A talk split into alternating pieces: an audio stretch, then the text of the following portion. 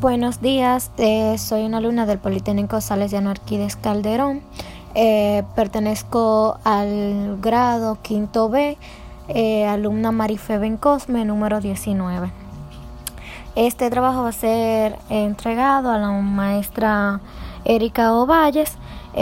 tiene como tema impuesto selectivo al consumo. Bien, ¿qué es el impuesto selectivo al consumo?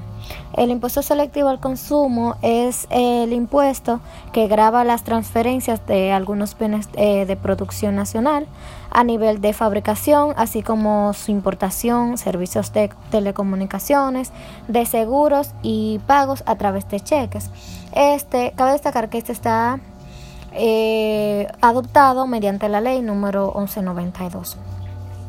Eh, algunos productos que esta hay que pagar para esta, por ejemplo, productos del alcohol, eh, montos específicos en función de la cantidad de litros de alcohol absoluto, eh, productos de tabaco, que sus montos específicos en función a cajitas de cigarrillos, eh, servicios de telecomunicaciones tiene un 10%, cheques y transferencias electrónicas, un 1.5 por, eh, por, por, mil.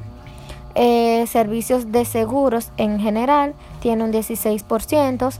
Otros bienes establecidos en la ley eh, están montos específicos según el bien.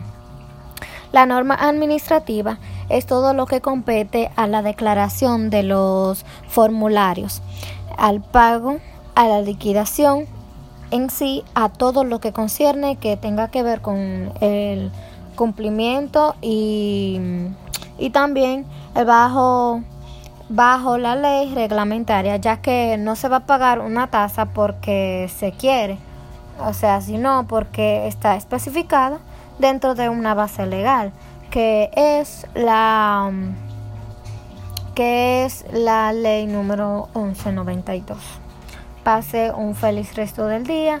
Espero que le haya gustado mi exposición. Eh, bye.